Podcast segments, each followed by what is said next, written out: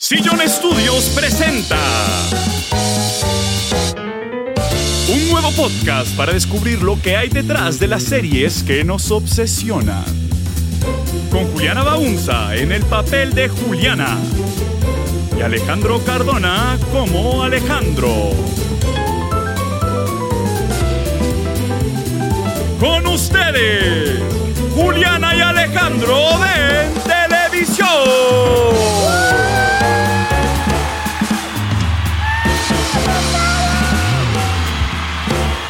Bienvenidos a Juliana y Alejandro en televisión. Yo voy a hacer la intro porque Juliana no se la sabe. No. Este es un podcast. Este es un podcast en el que hablamos sobre las series que habitan nuestras pantallas, cómo llegan a ellas y lo que pasa una vez escapan al otro lado. Uh, Yo soy Alejandro Cardona. Yo soy Juliana Baunza. Juliana, ¿de qué vamos a hablar hoy? Alejandro, hoy vamos a hablar de una queja recurrente, no solo mía. Yo sé que tú has- me has escuchado quejarme de esto. Muchas Y veces. es, ¿por qué carajos no veo nada en este episodio de televisión? Que yo sepa, esto pasa en el episodio como que octavo de la última temporada de Juego de Tronos. Sí, Ese es el que yo tengo como muy firmemente en mi cabeza. Eso fue el que más debate generó y más quejas en Twitter, en todo lado. Que era como esta gran pelea épica y no se veía nada. Ni mierda. Era increíblemente Era impresionante. oscuro. impresionante. Es muy loco porque en Game of Thrones, si tú miras la primera temporada, Sí. no es tan oscura. Absolutamente. es una serie que progresivamente se fue volviendo cada vez más oscura y eso fue intencional. Yo leí una entrevista de uno de los cinematógrafos que trabajó en Game of Thrones, que se llama Robert McLachlan. Y dijo a la revista Insider, como cuando estaban haciendo ya la última temporada, que él y los demás cinematógrafos, eh, como directores de fotografía de la Sí. serie, se sentaron y en un momento, después de la primera, segunda temporada, Ujú. se pusieron de acuerdo y dijeron, hey, cambiemos las reglas de iluminación, ¿sí? Su filosofía de cómo debía estar iluminada la serie cambió en un momento y todos estuvieron de acuerdo en que no querían que fuera una serie muy brillante visualmente. Y pues que tiene sentido en términos de que es una serie que habla sobre la venida del invierno, ¿no? Como que el invierno es esta gran metáfora de la oscuridad, como de que el mundo se va a sumir en un mundo de tinieblas porque vienen estas criaturas del invierno Sí. a, a tomarse el mundo. Sí. Pero Juliana, yo quiero eh, expresar desde, desde ya ¿Qué? que esto solo lo digo porque tú eres una persona que tiene alta autoestima, que yo no sé esto cómo nos va a durar un episodio entero. Vamos a hablar todo un episodio sobre esto por muchas razones. muchas razones porque, porque es un tema que cuando empecé a pensarlo, yo también Sí. pensé, bueno, pero ¿cómo vamos a hablar de esto? Si, no sé, como que se resume en cinco minutos a, bueno, hay unos aspectos técnicos de los Ujú. televisores, de las resoluciones de las cosas y ya, se acabó. Esa Ajá. es la respuesta. Pero no, hay un debate más allá. Y digamos, la razón por, las, por la que ellos decidieron que la serie fuera más oscura Sí. es porque, claro, la serie está, no solo como tú dices, es una serie que temáticamente habla de la llegada de un momento oscuro en la historia de este universo, Ajá. sino que además ocurre en un mundo medio medievaloso Sí. donde no hay electricidad. Claro, no Entonces hay ellos dijeron nocturna. en un momento como, bueno, queremos que los sets no parezcan iluminados por nosotros, sino que parezcan iluminados por la madre naturaleza Luz natural y o velas. por velas o por, sí, que esto es una filosofía completamente respetable. Entonces hay un término que me parece importante mencionar acá al principio del episodio que es Sí. como de dónde viene la fuente de luz, Ajá. ¿sí? Entonces, en muchas de las entrevistas de cinematógrafos que leí, todos usaban el término unmotivated o motivated light, que es como luz ¿Motivada o no con, sí, motivada? como con una razón de existir o Sí, no. o sea, con motivación o sin motivación. Exacto. Entonces, la luz motivada es una luz que tiene una razón para existir dentro del mundo que estamos viendo. Claro, que si estamos en, en- en una serie como Ted Lasso, en un Ajá. campo de fútbol, entendemos que la luz se ve así porque hay unos reflectores en la cancha. Exacto. Pero la- que en las telenovelas igual les ponen reflectores al set Exactamente. porque así es más fácil iluminar más rápido Exactamente. y no se demoran tanto en el montaje de cada, de cada set porque lo están grabando en un día. Exactamente. Entonces es luz que no Y está la- motivada. Y la luz no motivada es la que no tiene una razón para existir en este mundo, eh, como no sé, digamos, en la batalla de Helm's Deep eh, En El Señor de los Anillos. en El sí. Señor de los Anillos, que es de noche. Claro que ese fue el otro gran contrapunto Sí. de Juego de Tronos, porque son dos batallas muy parecidas. De noche. De noche, exacto. que Épicas, no debería, grandotas. o sea, de no, si tú estás grabando de noche no debería verse en teoría nada como en Game of Thrones, Ajá. pero en El Señor de los Anillos uno ve clarito todos los personajes, todo es, todo está muy bien iluminado y hay una anécdota de eh, cuando estaban grabando El Señor de los Anillos que alguien le preguntó al director de fotografía como, oye, pero ¿de dónde viene la luz? O sea, como cuál es tu explicación para que esto esté tan iluminado? Y él, pues viene del mismo lugar de donde viene la música. Ajá, ajá. O sea, esto es cine. No, como no necesito explicarte de dónde viene. Se supone que es la luna, pero obvio, la luna no ilumina así, pero esto es cine. Entonces, cada película, cada serie puede tomarse sus libertades y tener su propia filosofía de cómo iluminar. A mí eso me hace pensar en lo que decía el director Mike Nichols sobre él por qué quería grabar, eh, por qué le gustaba grabar en, en blanco y negro. Por ejemplo, él cuando grabó ¿Quién le tiene miedo a Virginia Woolf? el estudio le intentó hacer una pasada que era, el estudio le dijo, no, no, no, mira, grábalo a color y si quieres lo, lo, pone- lo dejamos en blanco y negro y el man era como, yo sé que esto es un truco. Como si yo lo grabo a color, Sí. ustedes no me van a dejar sacar esto en Sí. blanco y negro. Y el tipo decía, yo quiero sacar esto en blanco y negro porque para mí el cine en, en blanco y negro le dice al público que esto no es la vida, esto es algo sobre la vida, ¿no? Como que yo te estoy Mm. diciendo algo sobre nuestro mundo, pero sí, esto no es Sí, la realidad y que creo de la misma manera el cinematógrafo del Señor de los Anillos exacto. cuando dice como, sí, yo, yo solamente necesito indicar que es la noche. Esta experiencia de la historia no se ve aumentada por Sí. el hecho de que tú no puedas ver nada. Eso de pronto aplica en una película de terror donde es como, ah, pues, sirve un propósito que tú no puedas entender lo que estás viendo. Sí. Quizás. Pero, una vez más, los de Game of Thrones decidieron que no, que ellos querían irse por el camino de que cada vez se vea menos porque para ellos esto significaba un poco más de realismo en la, en la historia que estaban contando. Este debate de si menos iluminación es más realista, también puede, o sea, no hay una respuesta correcta, pero es lo que ellos decidieron y de hecho Fabián Wagner, que fue el, el cinematógrafo de ese episodio del que estamos hablando, eh, de, de Long Night se llamaba. la larga noche, Exacto. que es donde ocurre la batalla. La de batalla en Winterfell. El man decía, todo lo que ustedes vieron era lo que nosotros queríamos que ustedes vieran. O sea, extraño. esto no fue un accidente, esto fue intencional y era para aportarle al impacto emocional del episodio. Es una decisión muy extraña porque uno Muy realmente todo el tiempo está como, no, no sé qué es lo que estoy viendo. Exacto. Es muy difícil ver. Era muy frustrante ver ese episodio, entonces, y él y todos los que trabajaron en la producción de ese episodio siempre lo defendieron Defienden y dijeron, nunca, nunca cometimos un error, para ellos la culpa estaba de nuestro lado, estaba primero en los métodos de distribución del episodio y dos en cómo nosotros lo consumimos. Entonces, para ellos la culpa estaba en los algoritmos de compresión que usan las cadenas de televisión y las plataformas de streaming Ok. que la compresión es un episodio cuando lo terminan, es un archivo de video, ¿sí o qué? Sí. Hagan de cuenta un MP4, pues no es un MP4, sino un MP4 HD, bueno, tiene un nombre. Que de hecho es increíblemente complicado la manera como estos archivos se procesan. Yo tenía una amiga que trabajaba, ella básicamente era la jefe de la cadena de custodia de archivos en postproducción de películas como de altos efectos especiales. O sea, Ok. ella podía trabajar en una película, por ejemplo, de Marvel. Y es complicadísimo porque piensa lo siguiente, es como cada vez que un editor le pasa a otro editor un fotograma, esencialmente lo que le está pasando es una fotocopia o puede tener la capacidad de ser una fotocopia. Y todo el mundo está escribiendo encima de estos archivos y escribiéndole encima y escribiéndole encima. Y lo que empieza a pasar es que puede empezar a entrar en degradación estos archivos. Sí. Entonces, si yo le paso, por ejemplo, a un, como, ¿en qué orden hago esto? Primero coloreo la toma y luego se la paso a efectos especiales o al revés. Y cómo preservamos la mayor cantidad de pureza de la imagen haciendo las cosas en qué orden. Esto solamente para como muy burdamente explicar como esa transferencia de archivos.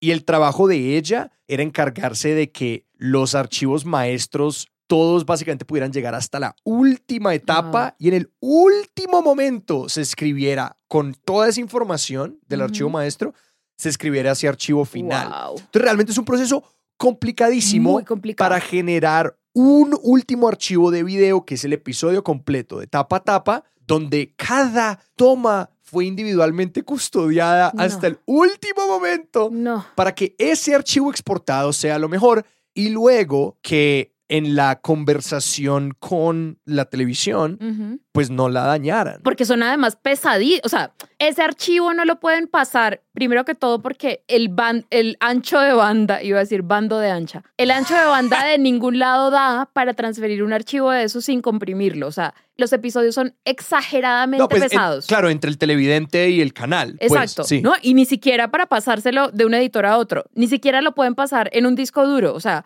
para meterlo en un disco duro hay que comprimirlo, o sea, Ajá. incluso en, eh, para transferirlo físicamente hay que comprimirlo. Claro. Entonces Yo- es impresionante. Yo una vez entrevisté para trabajar en un en postproducción en una cadena de cable de Estados Unidos, ay, en, en CNN. O sea, yo una vez era como, ah, puedo ser un asistente de postproducción en, en- CNN Sí. para un programa. Y me entrevistaron y me dijeron que una de las cosas que yo tenía que hacer en mi trabajo era, y tú serías la persona que se llevaría la cinta magnética Uf. a la oficina de CNN con el máster Wow. para transmisión televisiva. Y es porque básicamente ellos eran como, nosotros no podemos mandar esto digitalmente. esto, no, esto no es un MP4 eh, adjunto como Gmail diciéndote, diciéndote, oye, se te, se te olvidó adjuntar el archivo. No, era como, mandaban a un pelado que iba a ser yo con un casete, con la cinta magnética, porque era la única manera de preservar toda la integridad de ese programa que acaban de hacer. Entonces, volviendo al episodio de Game of Thrones, entonces imagínense este archivo tan complicado después de pasar por el proceso que Alejandro acaba de describir. Y ese archivo lo tienen que comprimir de distintas formas para cada cosa, o sea, como para cada forma de transmisión que Para vaya a tener.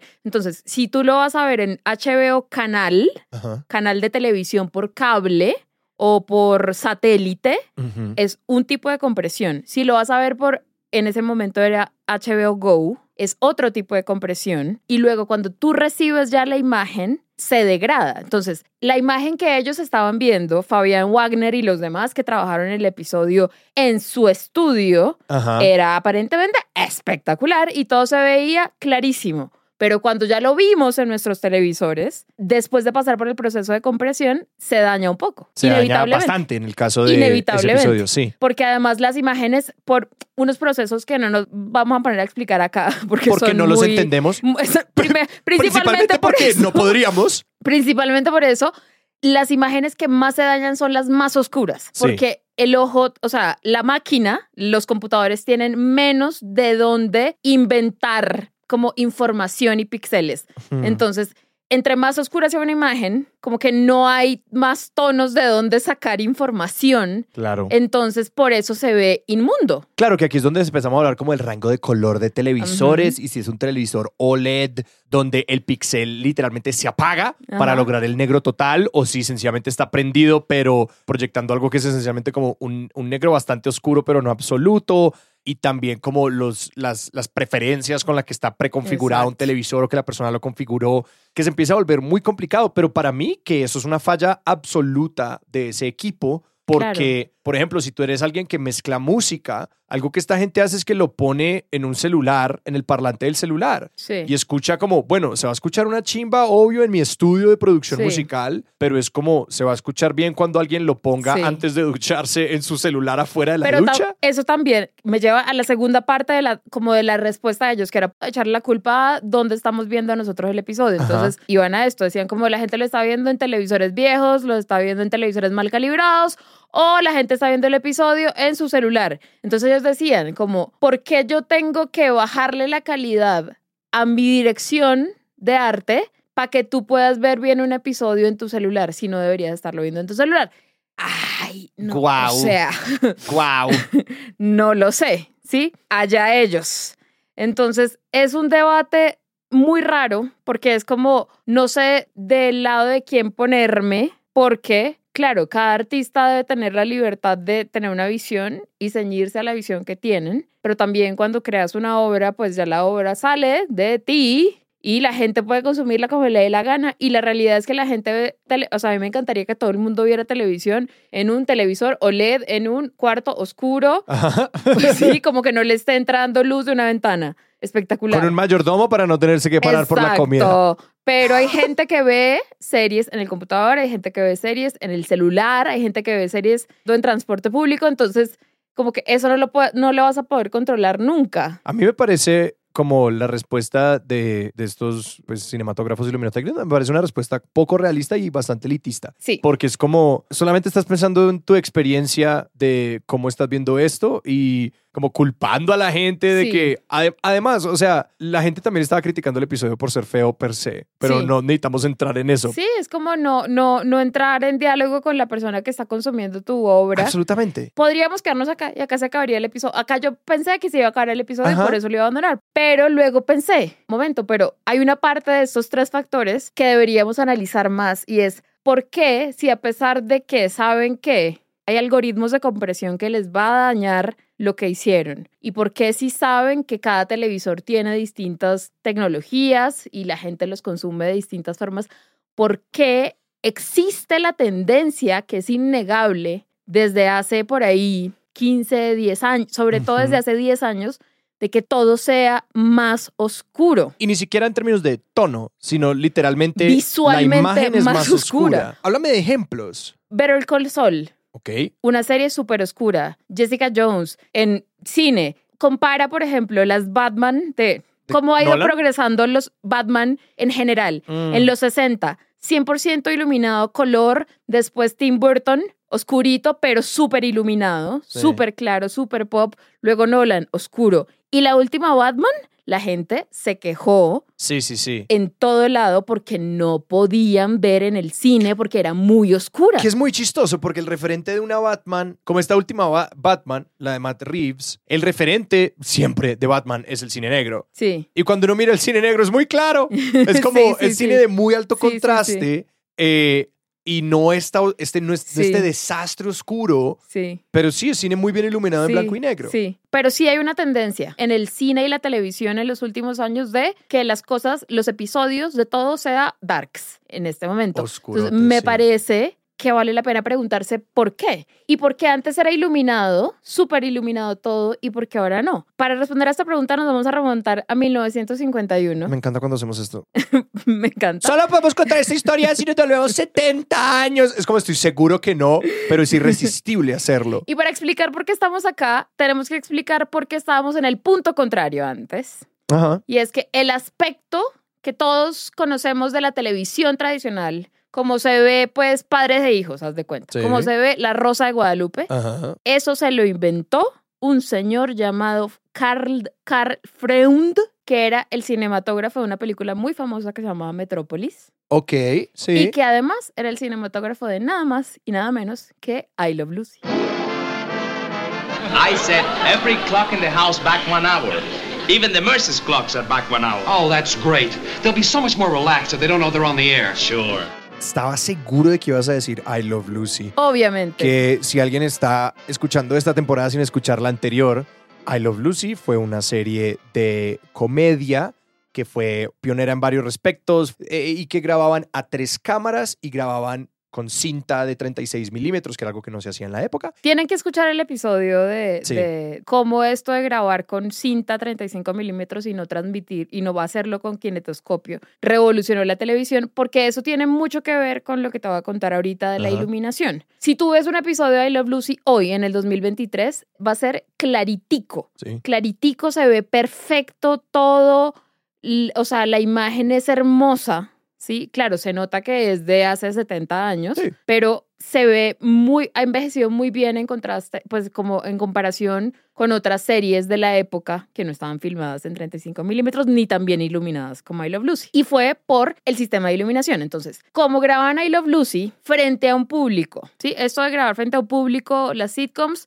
se hacía desde que se inventaron la televisión porque era, venía del teatro Claro, claro, y era claro. como lo tenemos que hacer en vivo y la gente se tiene que reír. Entonces ellos dijeron, listo, tenemos que grabar frente a un público para que queden las risas grabadas. ¿Sí, o qué? sí. Tenemos tres cámaras grabando. Entonces ellos dijeron, necesitamos que las tres cámaras graben al tiempo Ajá. todo para luego Ah. en, en postproducción editar y coger la mejor toma que nos sirva. Y que todas las cámaras tienen que poder ver bien al mismo tiempo. Entonces la iluminación tiene que estar muy bien balanceada. La iluminación no puede ir cambiando escena tras escena, sino que tiene que ser siempre la misma iluminación, porque todas las cámaras van a estar grabando todo el tiempo. A Ujú. diferencia del cine, como se graba una película, Que o como se a una graba, cámara. Exacto, o como se graba un comercial, como se Sí. graba cualquier cosa, tú grabas una escena con un esquema de iluminación y si luego vas a grabar otra, mueves todo y pones otro esquema de iluminación. Pero en I Love Lucy no se podía hacer esto porque pues teníamos hasta gente sentada esperando reírse. entonces Claro, es como, e- e- es una iluminación que es básicamente un eco de la iluminación del teatro, que es, Es- como... es- tiene que funcionar todo. el tiempo. Entonces, en una entrevista espectacular que leí en una revista que se llama American Cinematographer, Ujú. que fue una entrevista de 1952, que les vamos a dejar en nuestro newsletter. Julián Alejandro en televisión.substack.com. Es como una, una crónica de una persona en el set contando cómo funciona la producción. Un Nice. día en la producción de, de I Love Lucy, eh, pues ni siquiera un día, como una semana en la producción de I Love Lucy. Ujú.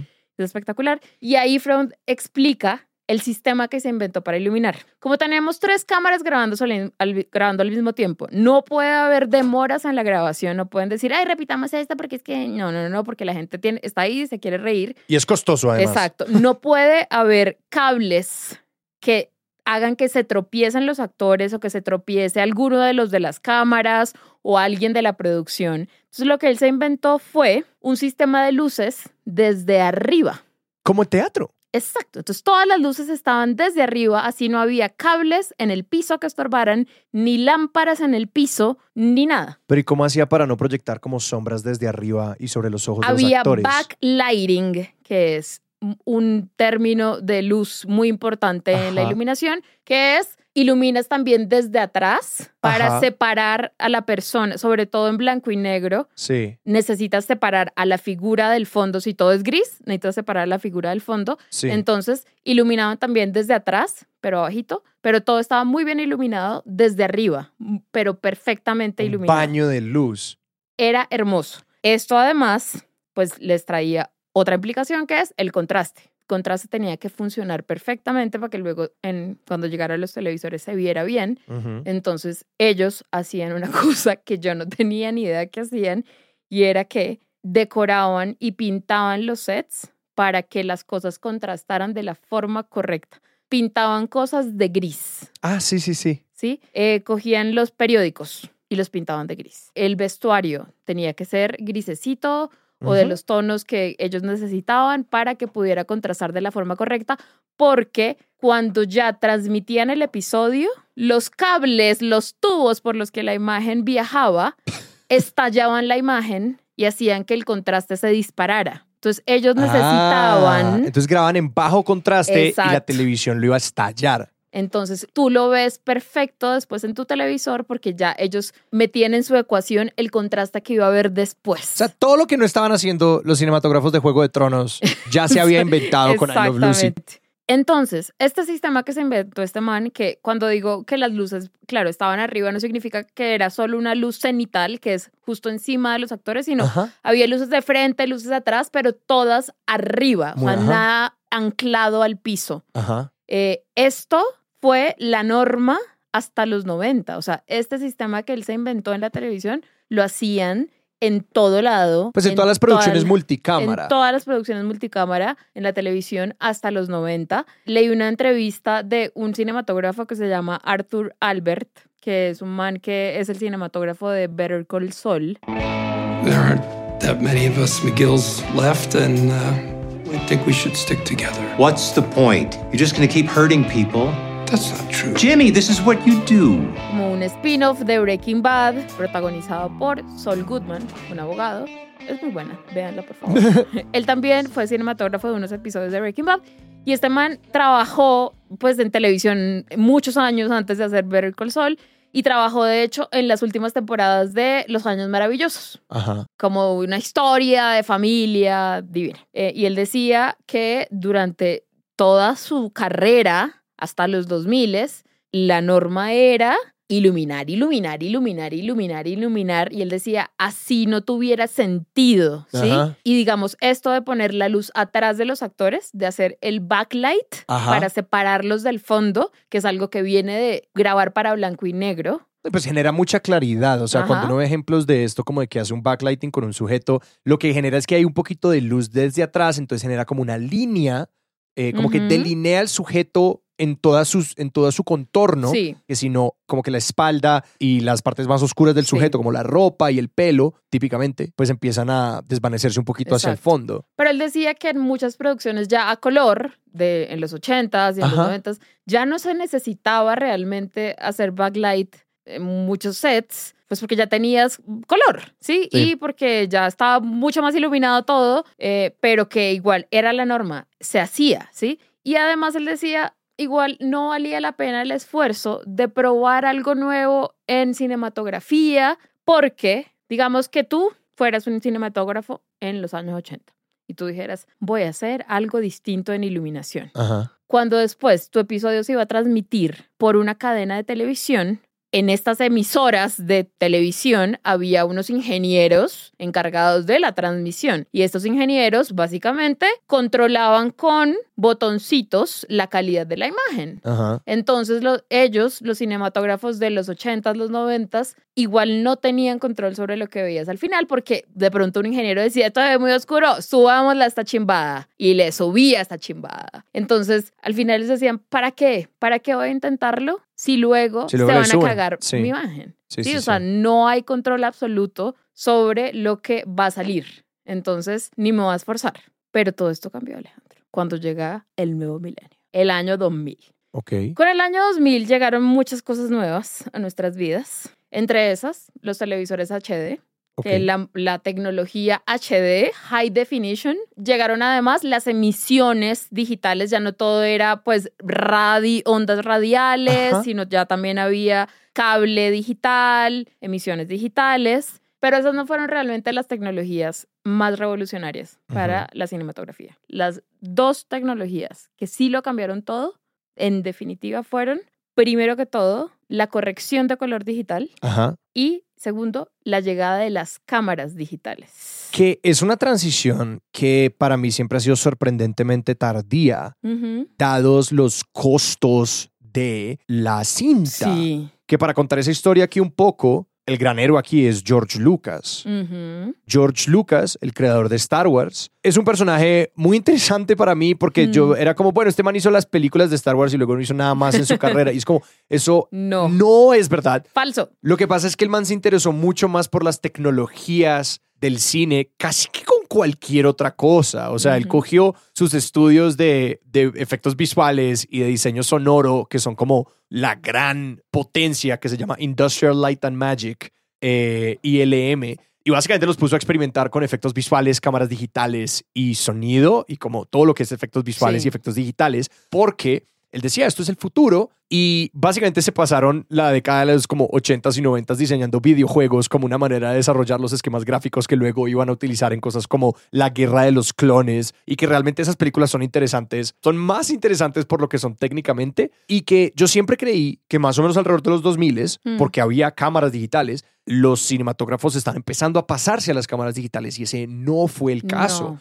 Es como hasta el 2008, 2009, 2010 que esa transición de verdad empieza a ocurrir. Es como es algo de los últimos 15 años Sí. que para mí es demente, porque la transformación a esos formatos digitales implicaba una completa transformación de todo lo que pasaba en la industria, ¿no? No era solamente, bueno, ¿cómo lo vamos a, a capturar? Es cómo vamos a custodiar toda esta imagen para que quede bien, cómo vamos a iluminar para una cámara digital. Las cámaras digitales se comportan completamente diferente a las cámaras análogas en cómo lidian con la luz, en cómo lidian con la oscuridad, en cómo iluminas para ellas, en cómo capturas esos datos. Todas estas son las cosas que hicieron que fuera muy demorado esa Sí. transición, pese a que es mucho más barato, porque puedes grabar por mucho tiempo Mm. y que cosas, por ejemplo, que no tenían tanto, que no estaban tan preocupadas por las calidades de las cosas, Mm. por ejemplo, los realities, Sí. el hecho de que tengamos realities lo debemos a la transformación digital.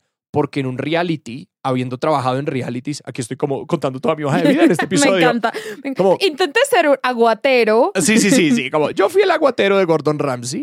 Pues yo trabajé como asistente de postproducción en realities y había un pelado que se sentaba al lado mío, trabajaba en otro programa. Sí. Él trabaja en uno de estos programas donde como botan a alguien en la jungla para que sobreviva solo. Sí, sí, sí, sí, sí, sí. Eh, y su trabajo era ver las 24 horas continuas de grabación a las que sometían estas personas y marcar cuando pasaba algo. Entonces él veía días y días y días, básicamente una cámara de seguridad, de una serie Oh de cámaras de seguridad y marcaba cuando había algo interesante para la televisión.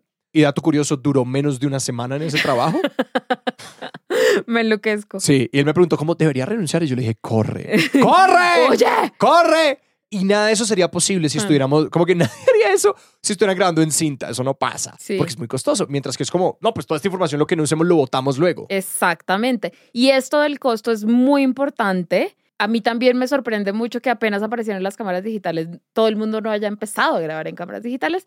Con la corrección de color sí pasó, o sea, como que apenas apareció la corrección de color digital, sí la empezaron a usar. Ajá. De hecho, la, la primera película que fue completamente colorizada digitalmente Sí. fue una película de los hermanos Cohen que se llama Oh Brother, Where Art Thou? Oh, del año 2000. ¿Dónde estáis? Gran película. Gran película, divinamente colorizada. Sí. Eh, esa fue la primera. Pero que para que sepan eso cómo funciona, es como graban, como se dice en celda, pues en fotograma tradicional, escanean eso, lo colorean y lo reimprimen a celdas para que se exhiban los teatros, que todavía Es pues trabajaban con esos rollos. Y muchos teatros todavía exhiben desde rollo y no digitalmente. Es la, es muy loco. la transición a la exhibición digital todavía no está completa. Es muy loco. Y esto, o sea, como que el, el mundo de la colorización digital y de las cámaras digitales, claro, le abrió la mente a muchas personas, a directores, directoras, cinematógrafos. Leí una entrevista, leí muchas entrevistas de muchos cinematógrafos. Leí una de un man que se llama David Franco, que fue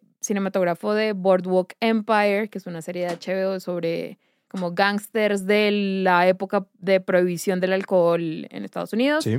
Eh, de Game of Thrones también fue, de Vinyl, que es una serie de música. Y el man decía que esto de grabar en digital y poder ver instantáneamente, en ese mismo instante que estás grabando, lo que estás grabando y cómo está quedando, Mm. cambia todo el juego, porque lo que pasaba con las películas de cinta era que grabar cosas oscuras era todo un riesgo. Ah, claro. Porque, o sea, no significa que antes, nunca jamás, antes del año 2000, nunca se hubiera hecho nada oscuro. Por ejemplo, mi película favorita de todos los tiempos, El Padrino, es famosamente oscura Sí. y de hecho casi le cancelan la producción a Francis Ford Coppola, los productores de, pues, de la película, lo puteaban todas las semanas porque eran como, esto se ve oscurísimo. Sí, sí, sí. Y él era como, crean en nosotros. Y él y el cinematógrafo Gordon Willis, un genio, visionario, él decía, créanme, créanme. Y, y todo el mundo era como, pero es que no se ve nada. O sea, Claro, claro. esta escena es solo negro y la cara de un man. ¿Qué está pasando? Nadie entendía. Entonces, sí se hizo hace muchísimos años. Pero es una apuesta muy dura porque si no, si te dañaste la toma, te jodiste, se perdió la cinta. Entonces, volviendo a los 2000, colorización digital, cámaras digitales, ¿qué estaba pasando en la televisión? ¿Cómo empezó esta tendencia en la televisión? ajá. O sea, este episodio parece que yo estuviera trayéndote flores. Para sorpresa de nadie, ¿cómo empieza una tendencia en la televisión? Los Sopranos. Con Los Sopranos. Wow, wow, esto pare- ¿por qué estás haciendo tú este episodio?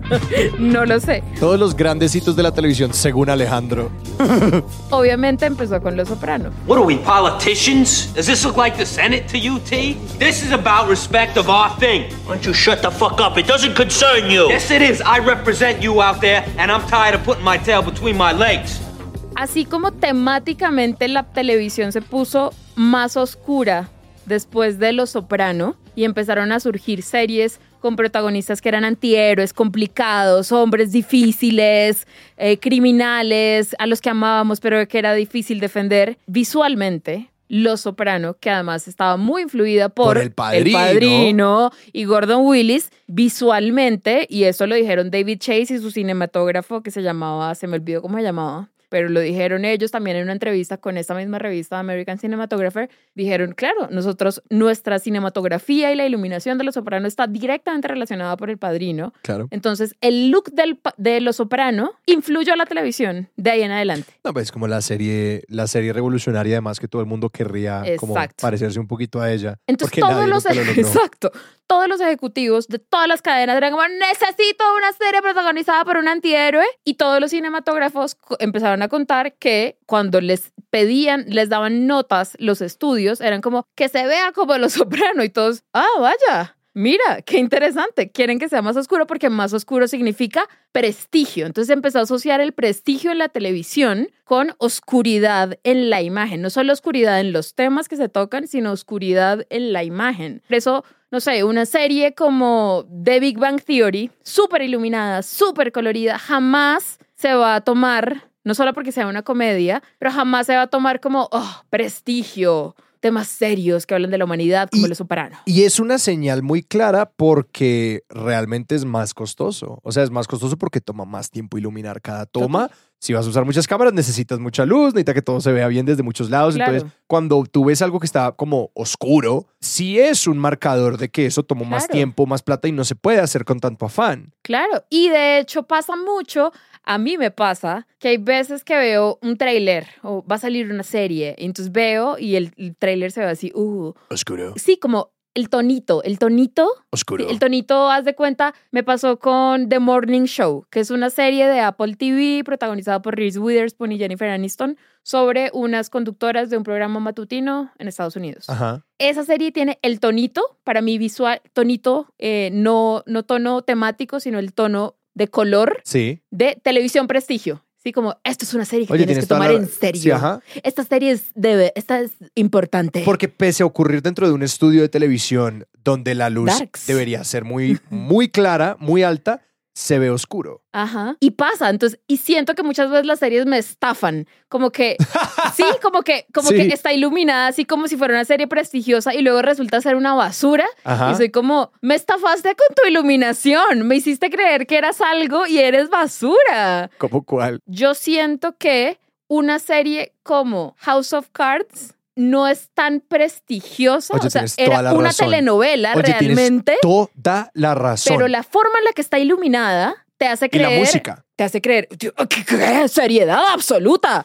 Pero es una telenovela, ¿sí? Sí. O sea, eso es trashy, pero visualmente te, te enga- engaña tu cerebro y te hace, te hace creer prestigio. Esto es prestigioso. Pero entonces el mundo, la televisión y el cine empezaron a irse hacia ese lado y empezaron a ganar Oscars. Y los cinematógrafos más respetados del mundo, como, no sé, Roger Dickens, Sí. que es un duro que hizo la dirección de, de Cámara. de cámara y de pues iluminación de películas como Skyfall, Prisoners, la mayoría de los hermanos Cohen eh, se puso oscuro. El mancito que le hace la cinematografía a todas las películas de eh, Alejandro González Iñárritu, Ajá. Emanuel Lubezki, que se ganó un Oscar por The Revenant, que The Revenant fue grabada sin luz artificial. Ajá. Él dijo, solo usaré el sol y la luna y el fuego. Oscar. Pues es que esa historia siempre ha gustado mucho, ¿no? Pero Como- no necesariamente antes eso se asociaba a oscuridad visual. Sí. O sea, como que si tú ves películas de los 70s, de los 60s, que fueran como sobre temas reales, o series de televisión que fueran como sobre, sobre temas reales, no eran necesariamente oscuras visualmente, pero ahora todo es oscuro. Hasta, por ejemplo, con las películas de Harry Potter pasó. Si hacemos el ejercicio de tomar screenshots de cada película de Harry Potter en orden, se van poniendo Muy progresivamente muy oscuras. Aquí hay algo muy interesante y es como cuando el, o sea, el padrino tiene muy buenas razones para querer como estar en la oscuridad. Son estos personajes que operan en el crimen, en la oscuridad. Es como, y está esta imagen icónica que es la de Vito Corleone y no se distingue el fondo, ¿no? Sí, Como que su sentado traje en su escritorio. Exacto, tú solamente ves el blanco de su camisa y su cara y pues tiene todo el sentido. Y con un personaje como Roger Dickens, que es posiblemente el mejor cinematógrafo del mundo, ¿no? Mucha gente le dice como, este Sí. es el mejor director de Sí. cámara que hay, punto. Son personas que persiguen estas cosas en busca de una autenticidad en cada película, de un look particular para cada película y les ganan premios porque pues lo hacen Mm. muy bien. Pero que a mí, yo lo que veo mucho es que en esta carrera de imitar el prestigio e imitar como los artefactos del prestigio y la narrativa de ese prestigio, de esa, de esa búsqueda de la autenticidad, lo que se vuelve no es como, no estás buscando esa autenticidad, sino que estás buscando señalarle a la gente que tú estás Sí. buscando la, la autenticidad, ¿no? Exacto. que es como yo necesito luego poder contar una historia de lo interesante o lo difícil que fue mi trabajo. Mm. Entonces pues empiezo a agarrarme de estas otras cosas. Sirve a la historia que estoy contando. De hecho me estoy preocupando porque la historia que estoy contando sea comunicada con Mm. toda la claridad que merece. No sé, Sí. pero no es tan interesante decir como, no, pues sí, yo lo iluminé todo muy bien porque me parecía que esa era la manera de contar esta historia. Como que Exacto. no es tan interesante como decir, y solamente usamos luz natural, ¿no? Como que todo el mundo quisiera poder decir "Uh, eso. Qué esfuerzo. Y esto me lleva a algo, una conclusión, porque empecé, cuando decidí este- coger este tema y empecé la investigación, pues yo pensé que mi posición estaba muy clara y era odio. Odio esto, ¿sí? Porque odié ver ese episodio de Game of Thrones. Ajá. Pero creo que como en todo, como en toda tendencia, y probablemente si hubiéramos grabado este episodio en 1992, entonces estaría diciendo, ¿por qué todo es tan iluminado y tan estallado y tan Claro, brillante? claro. ¿Sí? En cualquier tendencia hay excelentes exponentes y pésimos exponentes. Hay películas de 1991 divinas, divinamente iluminadas, donde todo se ve claritico y los colores son preciosos y super pop, pero hay otras que son, se ven asquerosas. Y lo mismo pasa con esta nueva tendencia que estamos viviendo. Hay películas, no sé, una de mis películas favoritas es The Witch, que es una película de terror espectacular. Oscurísimo. Oscurísima, pero me parece perfecta. Cinematografía impecable. Entonces no tengo nada en contra de. claro. Tengo algo en contra de hacerlo porque es lo que se hace ahorita, porque es lo que toca, porque es el look del momento y, como decías, que no le funcione a la historia. Por ejemplo, hace poco salió el tráiler de una nueva película que va a salir de Peter Pan, que es Peter Pan y Campanita. Sí. Creo que se llama así. Oscurísima. Oh, salió la nueva Sirenita. Oscura también. Oscurísima. Podrían argumentar, pero es que el fondo del mar, Juliana, eso por allá abajo no se ve nada. Lo mejor de la sirenita eran los colores. ¿Por qué eso se ve tan oscuro y tan apagado? Siento que, claro, es un gusto per- 100% personal. Sí. Depende de si yo me siento a ver una película y visualmente me parece agradable a mis ojos. Genial. Está bien, o sea, está súper iluminado, es oscura, no importa. Pero que me parezca agradable a mis ojos es lo único que importa. Pero siento que sí se está abusando en este momento de la historia de esta tendencia. Pero también entiendo que es una tendencia y pues los jóvenes cinematógrafos que están surgiendo crecieron conociendo esto, que los que ganan Oscar son los que iluminan oscuro y los que, como dices, en los discursos dicen, oh, no, es que nos levantamos a las 3 de la mañana porque solo podíamos grabar de 6 a 6 y Sí, sí, sí, sí, ya". sí, sí, sí. Creo que lo redondeas muy bien y que también eh, quizás es algo para uno pensarse. yo, yo voy a ser esa persona que es como, revisen la configuración de su televisora, Sí, por favor. también, por favor. Como, no, de verdad, uno, pues si, si son una persona que escucha este podcast, por ende, pues valoran la, la experiencia televisiva Sí. y eso pues eh, también empieza con la imagen. Eh, no es solamente como bla, bla, bla, las palabras que nos cuentan no son radionovelas como ve mi mamá la televisión, te amo mamá, pero mira la, la televisión cuando estás mirando televisión, no haciendo manualidades. Eh, a, a menos de que ustedes sean mi mamá, como revisen la configuración de su televisor porque hay un video de Tom Cruise Uf, espectacular. con el director de una de las películas de Misión Imposible de los últimos años y ellos literalmente grabaron un, grabaron un video como explicándole a la gente cómo configurar bien su televisor para pagar, por ejemplo, esta inteligencia artificial dentro del televisor que hace que el, son- el movimiento sea más fluido. Sí. Que se lo inventaron odio. para los partidos de fútbol para que pareciera que tuvieran más fotogramas de los que tienen, pero que en realidad completamente destruyen el- las películas. Yo soy de las personas que como apenas veo un televisor con eso, quiero vomitar. Yo y también, por favor, a mí me marea, me Sí, marea. me parece horrible, a mí me parece desesperante. Hay gente que es como, no veo la diferencia, pero en términos de, de- de luz, de color, sí es una experiencia muy distinta Sí. como lo que van a acabar viendo y que tómense un minutico para ver cómo, Mm. cómo está operando su televisor, sea el que tengan, porque sí influye mucho en pues, la experiencia visual que van a tener de una serie. Sí, y también, como siempre, esto es una invitación a investigar más sobre las personas que deciden cómo se ve. Como Mm. claro, siempre hablamos de los directores y los escritores, de las cosas que vemos, pero también a investigar más de estas personas que están encargadas de que veamos o no veamos los, lo, que estamos, lo que estamos consumiendo, que son las y los directores de fotografía. Es, que es tan fácil olvidar que la televisión la hacen un ejército de personas. Es impresionante. Y creo que también algo que me queda mucho después de esta investigación eh, y que espero que no sea algo que como que concluyan después de escuchar el episodio es como no quiero que piensen bueno entonces antes todo era bueno cuando las cámaras cuando se grababa en análogo